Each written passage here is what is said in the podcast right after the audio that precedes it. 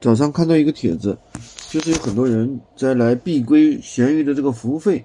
我相信很多人都知道这个，呃，六月六号啊，闲鱼软件服务费已经上线了。有很多卖家为了逃避这个闲鱼服务费的这个问题，想了很多办法，对吧？第一个就是刚才说的，就是说，呃，就是说通过一块钱售价来提高运费的这种方法。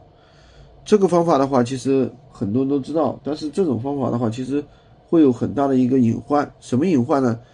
就比如说这个商品出现问题，那客户要退货的时候，他可能只退给你一块钱，因为什么？他可以说，比如说你这九十九块一百块钱，你九十九块钱是运费，一块钱是货款。他说你这九十九块钱是运费呀，对吧？那这个就很尴尬。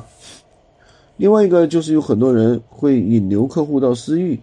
私域成交，就是以低价物品在闲鱼上成交之后呢，然后再让客户啊去成交，所以说这都是一些不好的行为，好吧？今天就跟大家讲这么多了，就是你想在一个平台赚钱，还是要符合平台的一个规则，平台的一个怎么说玩法，不要去自己去想，老想着跟平台抗衡，去折腾一些平平台的漏洞啊。